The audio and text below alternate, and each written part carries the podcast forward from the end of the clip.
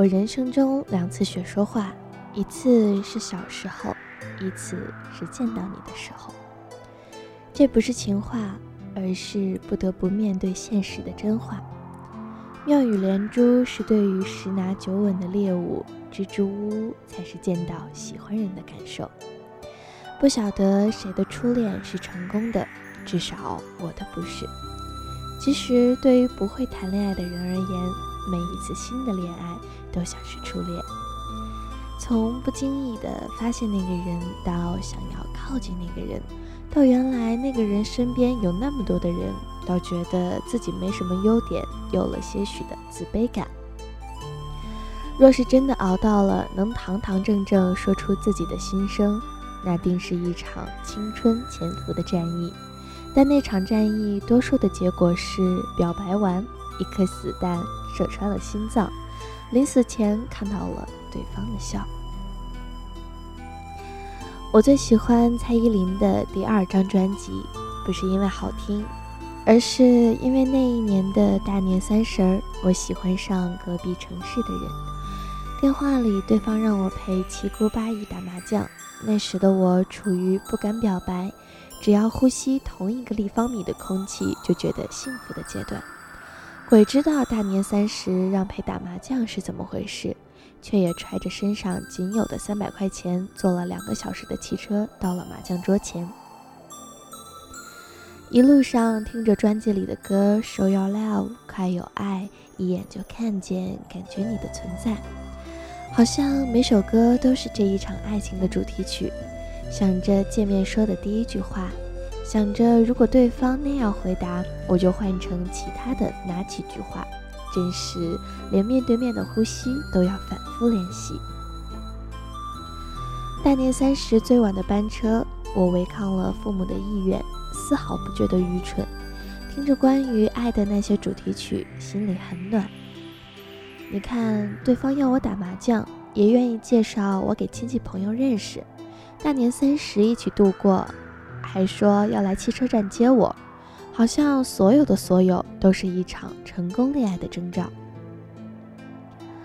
打了一通宵，大年初一早上，我输完了两百八十块，暗恋对象在另一桌错得开心，我咬咬牙留下了二十块当回程车票，我说我要回家了。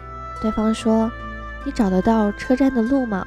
我就不送你了，你路上小心。”那段回程就像是一长段的失恋，对方的细枝末节、语态、颜色洒了一整条路。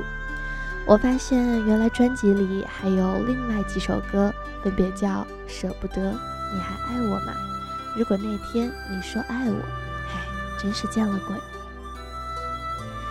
回家的我没了魂儿。显而易见，对方对我没有兴趣。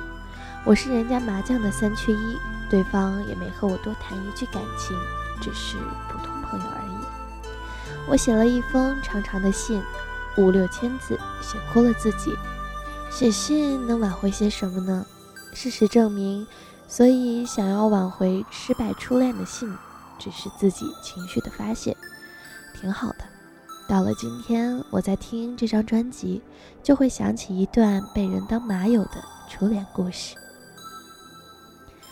后来也陆续的喜欢上一些人，在这些有可能开始的恋情中，我不是二选一、三选一，就是柏拉图式恋爱的灵魂伴侣。我觉得人生陷入莫名的心酸。后来回过头想想，不过当时是缺乏了爱的竞争力。不够好看，不够聪明，不够有才华，不够潇洒，不够幽默，生活费也不够。不敢往下细想，如果硬要恋爱，瞎猫总会碰上死耗子。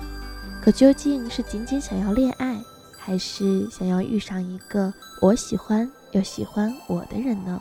这是两个问题。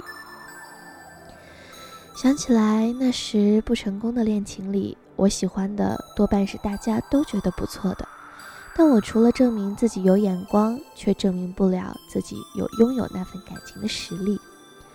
学着让自己更会说话，更会搞气氛一点；试着让自己更潇洒，更不斤斤计较一些；试着让自己工作更认真，更有魅力一些；试着用别的东西去呈现自己的内心一些，不让拙劣的表达阻碍了对方的认知。失败的种种初恋让我妄自菲薄了好些年，也让我对感情死了心好些年。得不到更好的另一半，就努力过好自己的小日子。直到有一天，陌生的朋友问我：“你那么有意思，怎么不谈恋爱？”那时我觉得我可能真是有点意思了。再看看曾经在一起的双双对对，大多分手，少数将就，极少数即将修成正果。错过感情的那些年，我并未被抛在最后。重新站在有资格谈恋爱的起跑线上，我比之前有信心多了。起码别人再拒绝我的时候，我能快速找到一句话给自己下台，而不用尴尬。我学会了自嘲。起码能在告白对象依然要在我和别人之间做选择时，我有勇气主动退出，而不是死皮赖脸的想撑到最后。我学会了自尊。爱情这回事，失败的够多，才会认识自己；认识了自己，才知道爱情其实不用着急。毕竟，爱情之所以美好，归根到底，不是因为有了一份感情，有了那个人，而是因为有了感情，有了那个人之后，你变成了一个从所未见、状态极好、恨不得每天想去拯救世界的自己。